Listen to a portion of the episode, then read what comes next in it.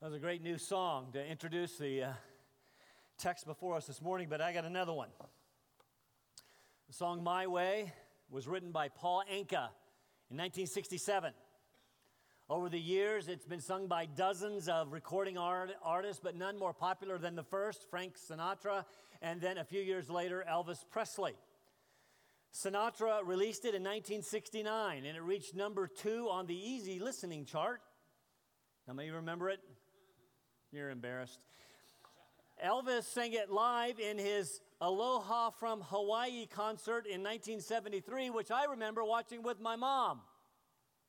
I don't know why I watched it with my mom. Uh, interesting, a few weeks after his death in 77, Presley's live version was released as a single, which then went gold and sold over half a million copies. According to Wikipedia, the lyrics of My Way tell the story of a man who, having grown old, reflects on his life as death approaches. He is comfortable with his mortality and takes responsibility for how he dealt with all the challenges of life while maintaining a respectable degree of integrity. I'm not sure I get that last part.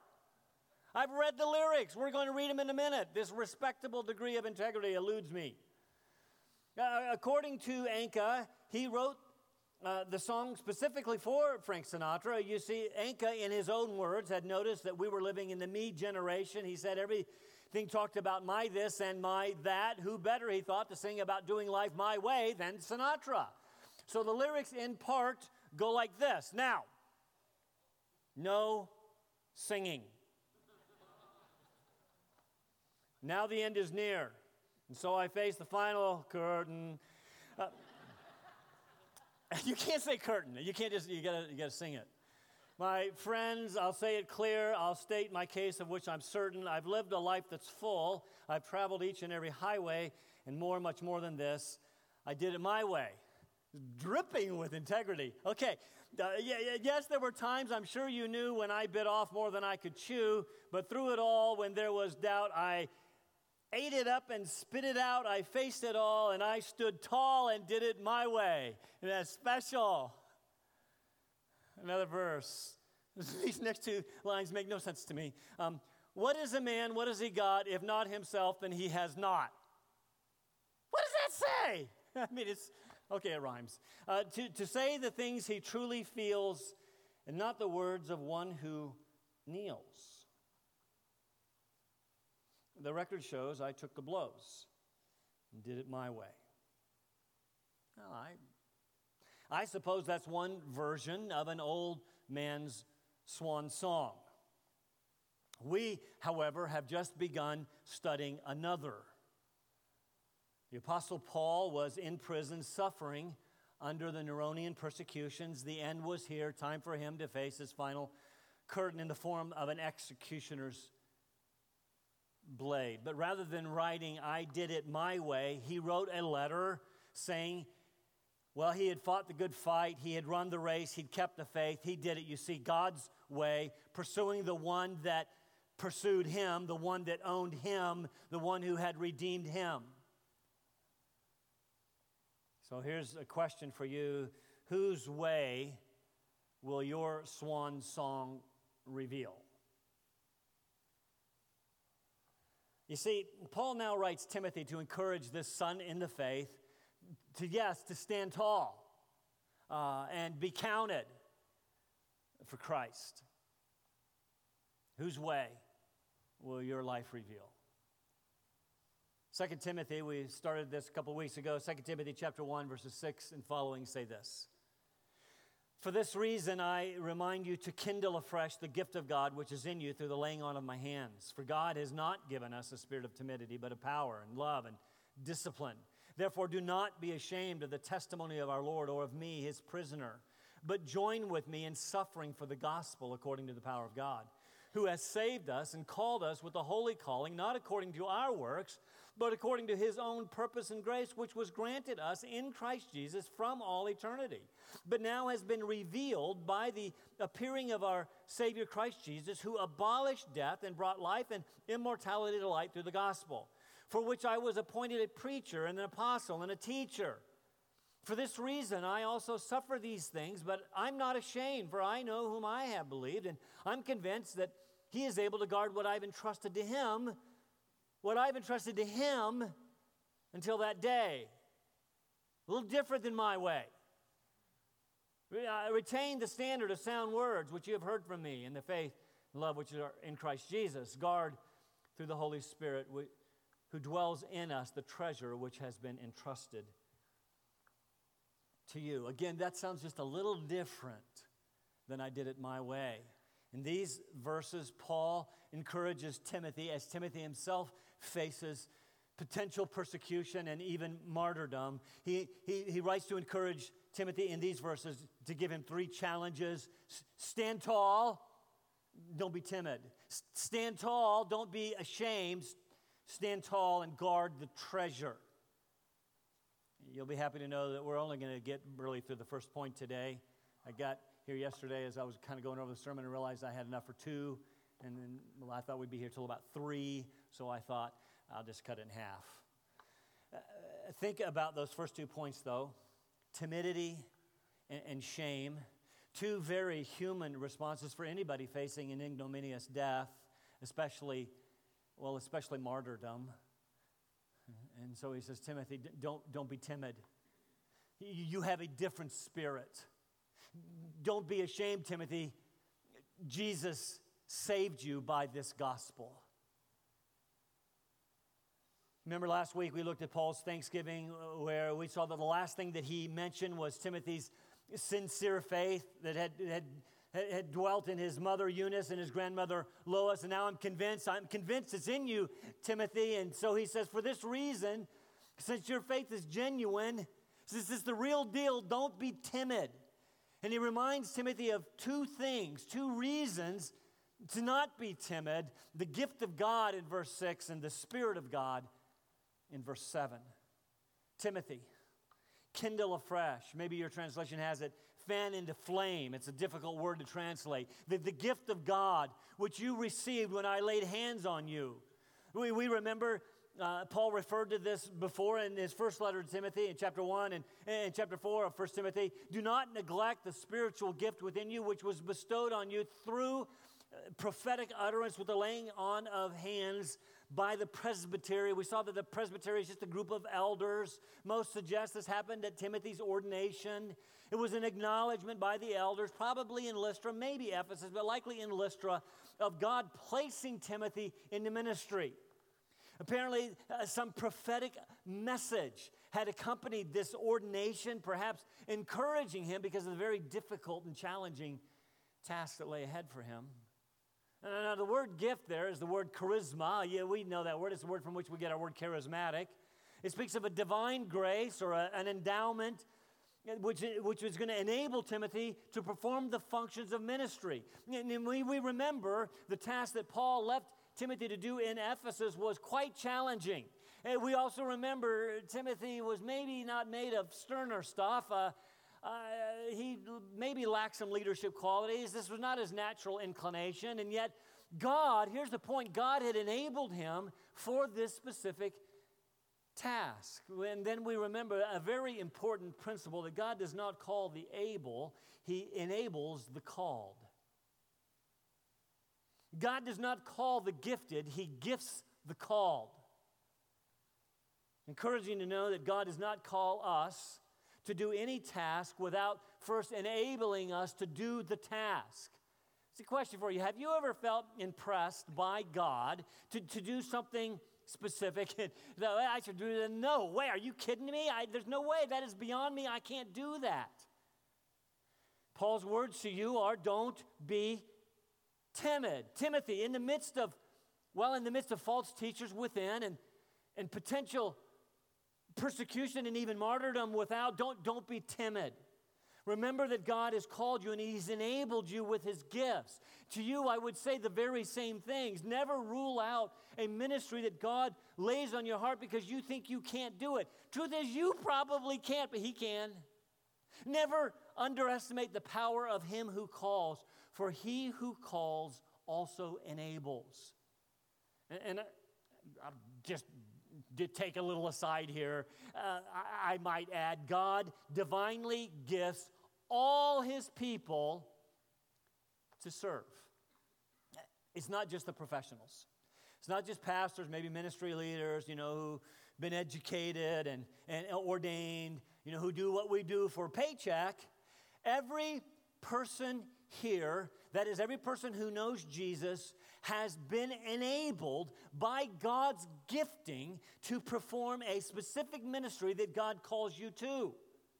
I don't know what your gifting is, but whatever your specific gifting is, my encouragement to you this morning is to fan it into flame and to use your gifts. It's all over the New Testament. 1 Corinthians 12, Paul told the Corinthians, but to each one is given a manifestation of the Spirit for the for the common good. And then he goes on to talk about spiritual gifts. This is where we typically, typically get messed up. This is the reason there's so much division over spiritual gifts in the church today because we think spiritual gifts are given for, like me, to make me special, to make me important, to make me somebody. And no, we mess that all up. Spiritual gifts are given for the common good. You're supposed to use whatever God's given you for this body.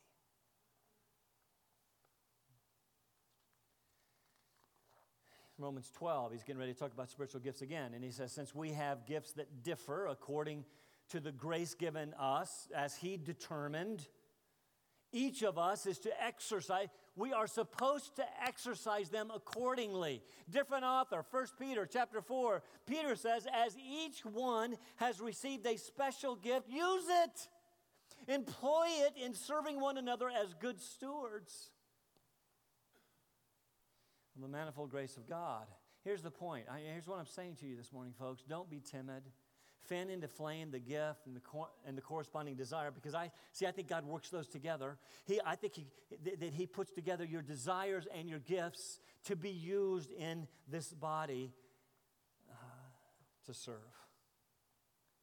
Paul reminds Timothy of his gift and he encourages him to kindle it afresh to fan it into flame. It's not necessary to think that Timothy had grown cold in his ministry. The, words, uh, the word there is in the present tense, which means he's, he's telling Timothy, listen, Timothy, I know it's getting really, really tough, but keep on fanning into flame, keep on kindling, keep on blazing for, for Christ. Timothy, listen to me, keep on burning brightly. Don't, don't burn out. There you go. That's a big one today burnout. Everybody's concerned about burnout today. And I suppose there is a place of spiritual, mental, emotional, and perhaps physical exhaustion. And I, yes, I understand that. And, and I do believe that there is a place for rest. But I also think that the church of Jesus Christ today is full of burnouts.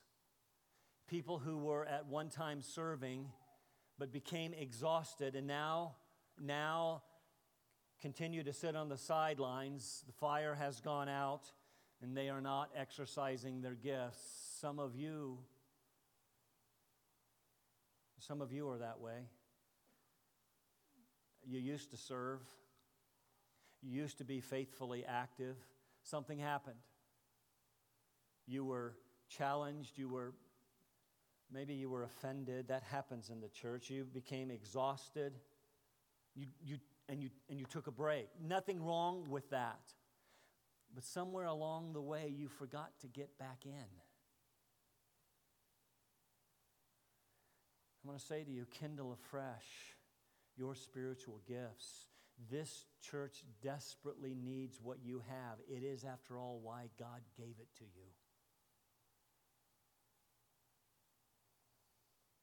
What is it that causes people to burn out? What, what is it? I, I think there may be lots of reasons. Again, it could be that you felt, maybe you felt underappreciated. We, sometimes we're guilty of that. Maybe undervalued. Maybe you were offended. Someone said something they should not have said. I'm truly sorry about that. It could be a previous church or it could be this church. Just, just used you up. Could also be that you were trying to serve in an area in which you were not gifted.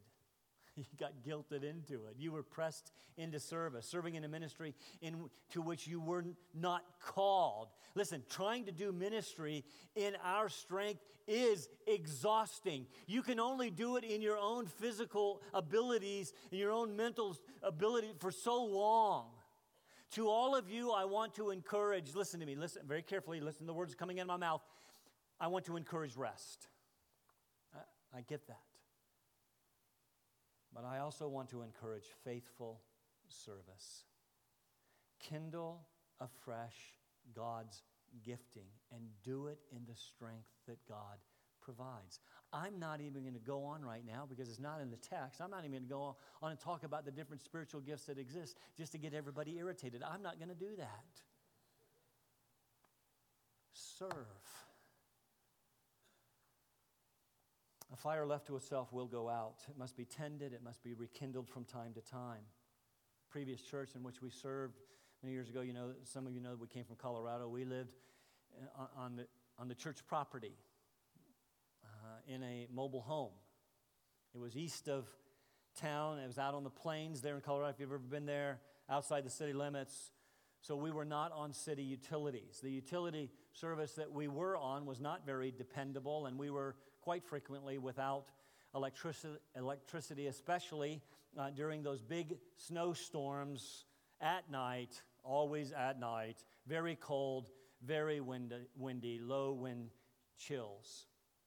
Now, the easy thing to do would have been to call the people literally right across the street who attended our, our church, who were on city utilities. You see, the, the, the street formed the city boundary line. We could look across the street and see the lights were on. That meant they had heat. They would have invited us over right away. But while that may have been the easy thing to do, it was not, however, the manly thing to do. So, on three separate occasions, when we were without electricity and therefore heat, I stayed up all night to keep a fire burning in the fireplace. Yes, fireplace, mobile home. I know they don't go together. That's what we did. It would keep the, the trailer lukewarm while my family slept. I, however, could not fall asleep. Being the man that I was, if I did, the fire would go out and my family would freeze. Okay, maybe not freeze, go with me on it. So all night long, I kept the fire blazing, fanning it into flame. I would bundle up, go outside in the howling wind and the blinding snow to, to chop more firewood, like hourly. I don't know, maybe it was every five minutes, I don't know.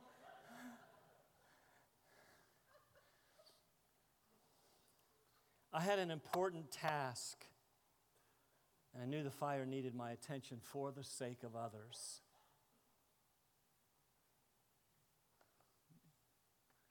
So we too need to give our gifts constant attention, fanning them into flame, recognizing the importance of the task that God has given us for the sake of others.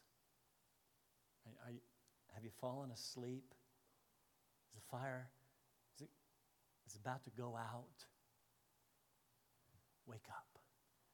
F- fan it into flame for the sake of others. Don't be timid. God has gifted you. Before moving on, let me uh, uh, briefly address this practice of laying on of hands, as is mentioned here. We talked about it, so I'll just mention it briefly. It was a cultural and biblical custom that's still practiced, by the way, in, in, in ordination services today. If you've been to any of ours, that the gift of God, this enabling by the Spirit, was symbolized outwardly by the laying on of hands of the presbytery, that is the group of the elders. It, it, it, does not, I don't believe, I don't believe that objectively does anything, but rather it is a subjective, outward representation of what has taken place inwardly. God has called them, God has gifted them. We place our hands on them, we, we, we set them aside, we acknowledge, we recognize them for ministry. So Paul reminds Timothy, remember Remember, and I'm saying to you, remember your spiritual gifts. For Timothy's sake, came in some way through the laying on of Paul's hands. Remember your spiritual gifting. R- remember. Second, remember the Spirit of God you received. The gift of God, the Spirit of God. What more do you need? Oswald Chambers says God can achieve, this is a great quote, listen. God can achieve his purpose either through the absence of human power and resources. If you don't have any, you don't have any power or resources, good for you, or the abandonment uh, uh, of reliance on them. If you've got some, let them go.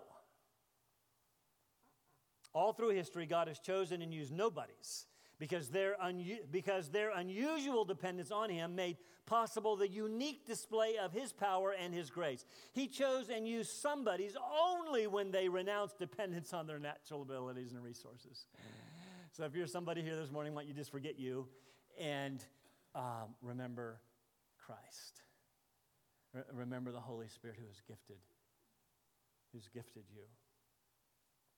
Negatively consider, Paul says, God had not given Timothy or us, for that matter, a spirit, little s, in your translation, probably right. He's not given us a spirit, an attitude of timidity. It's the only time this word is used in the New Testament, and frankly, the word speaks of cowardice. It's the opposite of courage. He's not given us this, he's, he's not given to us to be timid or to be, well, to be cowards. How many times have we failed to perform Uh, the task that God has set before us because of cowardice or fear of failure or fear of criticism or fear of persecution or fear of opposition or fear of, of the unknown. Have you, ever, have you ever wondered how Christians in days past, and to include recent days past, how they have been able to face opposition, persecution, and even martyrdom with such courage? Because I am suggesting God gave them the Spirit the Spirit, now big S, they needed to face such opposition. I could tell you story after story, and perhaps I will next week, haven't decided yet, of followers of Christ who face things like wild animals and, and flames and the sword and stonings with calm assurance, which comes through the indwelling, empowering presence of the Holy Spirit, whom you Don't be timid. Rather, remember God has given us the Holy Spirit of power, love, and, and, discipline. All of these speak of the result of the indwelling presence of the Spirit and the confidence and, and the boldness that He can give. The Spirit of power speaks of a constant and consistent boldness. Paul does not have, listen to me, Paul does not have in mind here uh, like, a, uh, like an attitude that you drum up, you know, some powerful, dynamic personality. No, no. He's talking about spirit empowered strength and confidence and boldness, by the way, in the gospel. That's what he's going to talk about in the verses that follow. You have the very Holy Spirit of God who will empower you to speak gospel truth with boldness. One of my favorite stories is found in Acts chapter 3 and Acts chapter 4. Acts chapter 2, remember the Holy Spirit descended on the day of Pentecost. On the day of Pentecost. Acts chapter 3, Peter and John are on their way to the temple to pray, the time of prayer. And there at the, the, the, the gate called Beautiful is a man who was lame from birth. We find in chapter 4 that he was over 40 years of age. So this guy had never walked a day in his life, and he is begging. He's, he's begging alms. This is how he made his subsistence. This is how he was taken care of. Okay? And so Peter and John go in, and Peter looks at him. Now, listen to me. You know, you know this is true. You know when you are driving out of here and you get to the end of the 105 bypass, the guy there holding, because he's there. I think he positions himself on Sundays because he knows you're coming. And he's got the whole homeless, not hopeless sign, right? Or maybe you're leaving Walmart and they're out there, right? homeless, not hopeless, or whatever. God bless you. Yeah, yeah, yeah. And so you know if you're going to give them something, you look at them, right? You roll down the way, you give them something. But if you know you're not going to, like you don't have any loose change, you don't have, a, you don't have any money to give them, where do you keep your eyes? Straight ahead.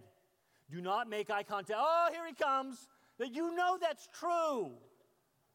Peter looks at him. This guy's expecting something. Hey, hey, he's looking at Peter's looking at me. And then Peter looks at him and says, Hey, I don't have any silver or gold. Are you kidding me? Why'd you look at me? But such as I have, I give you in the name of Jesus, rise and walk. And man, stands up on his feet. This man who had never walked a day in his life suddenly had not only the muscles needed to be able to, to, to walk and leap into the temple, but the ability to do so. Most of you did not come out of the womb walking. You had to learn how. This man knew how immediately. This was an amazing miracle. And he goes in, and, and, and everybody recognizes him. And so this gathers a crowd. And so Peter never wanted to be shy because of the boldness of the presence of the Spirit of God, begins to preach the gospel of Jesus Christ in chapter 3. And he gets arrested. They get thrown in prison overnight. And the next day, the, the, the, religious authorities, the Jewish authorities, they call him out and they said, What the heck do you think you are doing? Do not ever do that again. And Peter looked at him with boldness and said, Hey, you judge for yourself whether it's right to listen to God or you, but we can't help but speak. After further threats, they let them go. They went back to the church. This is the part. I told all that to tell this part. They get back to the church and they say, You're not going to believe what happened. They threatened us. What are we going to do? Let's pray for safety. Let's pray for. No, no, none of that happened. They get back to the church and they rejoice that they were kind of worthy to suffer for Christ. And, and, and, and they said, Lord, consider their threats and nuke them. No, he don't say that. Lord, consider their threats and allow us to speak with boldness the claims of Christ. That's what they prayed for. And, and we read that when they prayed that prayer, the place in which they were meeting was shaken, had their own little mini earthquake. God liked that prayer so much because they had the spirit of power to speak with boldness that he shook the building. Paul reminds Timothy to proclaim the truth of the gospel boldly, even though it may cost him his life. We have the same spirit. We also have the spirit of, of love. We proclaim the word boldly. Most, some of us, especially in the U.S., need to hear this part. We proclaim boldly, but the governing factor of our proclamation needs to be love. That's agape, that's a self sacrificing love. And then all of a sudden we remember, oh, yeah, that's right, the fruit of the Spirit, the very first one is love. And then the, the, the third one, the Spirit gives us discipline self discipline. And then we remember the last of the fruits of the Spirit is, is uh, or the fruit of the Spirit is self control. S- different words, same idea. This Two is the only time this word is used in the New Testament. It speaks of self control, of moderation, of balance, of level headedness in our presentation of the gospel, in our ministry responsibilities. You listen, here's the point you have everything that you need power, love, and self discipline, sound mind, level headedness by the gifting of God in the presence of the Spirit of God to perform the ministry which God has called you to do. Don't be timid. Keep kindling afresh the gift. Keep relying on the Holy Spirit. This is what Paul is saying. Brings us to our second point. Don't worry. I say second point. Look at your watches. It's okay. This is why I stop uh, the sermon in just a few minutes. Verses 8 to 12. Paul instructed Timothy, don't be timid. Now he says, don't be ashamed. Ashamed of what? Two things. First, don't be ashamed of the testimony. Oh, don't be ashamed of the testimony of our Lord. That is who Jesus is and what he has done for us. Listen to me. Definition of ashamed is to feel shame, embarrassment, or humiliation because you've done something bad, wrong, or foolish. It can also, this feeling of shame can come from a sense of inadequacy or inferiority. Here's the question I have for you What is it that Jesus has done that is bad, wrong, or foolish? What is it that Jesus has done that should cause us to feel embarrassed, ashamed, or embarrassed? What is it that Jesus has done that makes us feel inadequate or inferior? I know that we are living in an increasingly hostile culture. Pew Research Center uh, released a, an extensive survey on Tuesday of this week, just five, six days ago that had some rather alarming numbers. The survey of 35,000 American adults revealed the percentage of those who call themselves, who consider themselves Christian, to be at 70.6%. You go, that's ludicrous. That's crazy. I, I understand that. In 2007, the last time Pew Research conducted this survey, 78.4% of American adults call themselves Christian. This is an 8% drop in eight short years that is considered enormous. Survey revealed almost every major branch of Christianity in the United States has lost significant numbers of members. Mainly, we've heard it before, because of millennials fleeing the church. More than one third, one out of three millennials now say they are unaffiliated with any faith. What that means is they're saying, I am nothing. I'm not necessarily atheist. I'm, I don't know if I'm agnostic. I don't think about it. That is up 10% since 2007. Almost a quarter, 23% of the adult population calls themselves unaffiliated. You see, I guess they are going to do it their way. Incidentally, the largest loss of Christians is among Catholics and mainline Protestants, over 3%. Evangelical churches have actually lost less than 1%. I suppose that's good news, but that is not in keeping with the population growth. We're, we're staying flat. Add to that, the research shows that Islam is the fastest growing religion in the world and, in fact, in our country.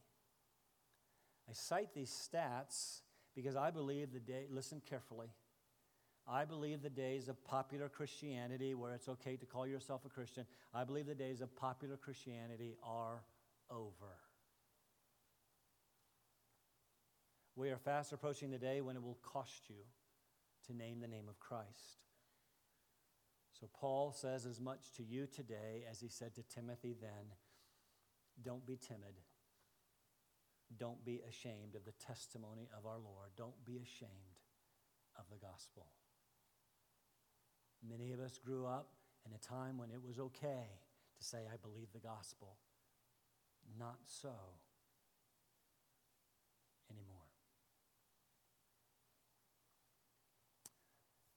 Same word, ashamed, appears in Hebrews 2.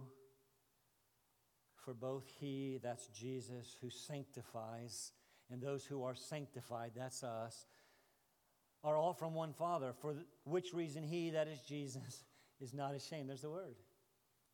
He's not ashamed to call them, that's us,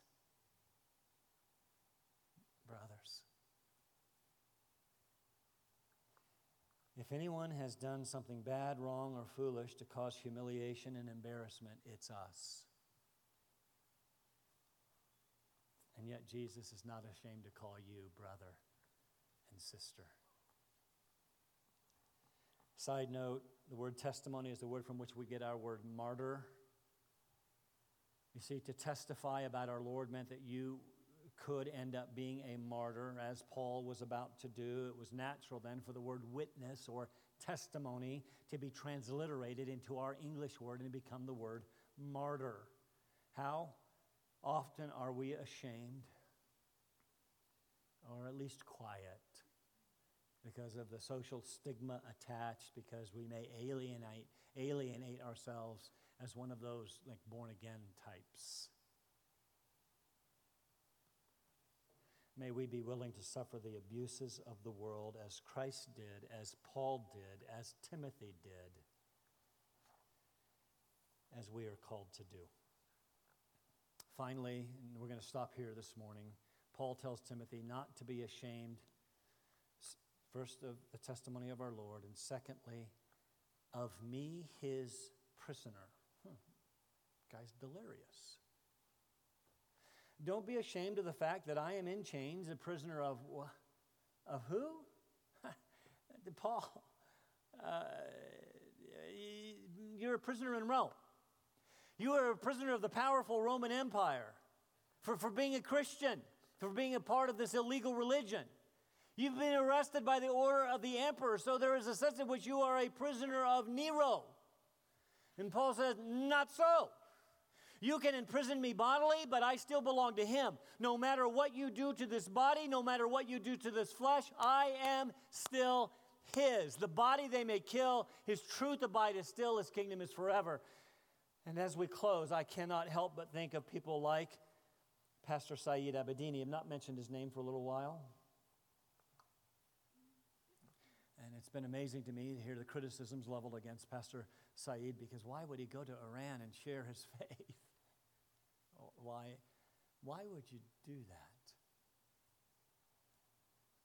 I'm sure there are thousands more just like him who have been falsely imprisoned because of their faith. And I would say to Pastor Abedini this morning, you are ultimately a prisoner of Jesus Christ. Saeed, as challenging as it is right now, you are right where God wants you. And as I understand it, he is not being timid. He is not ashamed, but he is suffering for Christ and his gospel. Paul was acutely aware of the fact that a person redeemed by Christ and committed to him is in the very center of God's will. And being in the center of God's will is not necessarily the safest place to be, but it is, however, the best place to be. Paul realizes that he would not be where he was if God did not want him there. And neither would you be in whatever circumstances of life in which you find yourself. There has not been one moment of time where God has forgotten you. There has not been one moment of time where He has uh, not noticed where you are or what you are going through. We are forever His prisoners. Let's stand for prayer.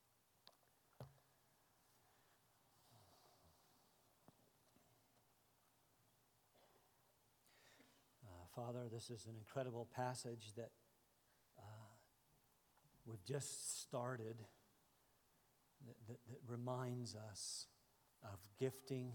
It reminds us of the indwelling, empowering presence of the Holy Spirit. It reminds us of the glorious gospel of Jesus Christ, to whom we belong. Speak that truth to our hearts.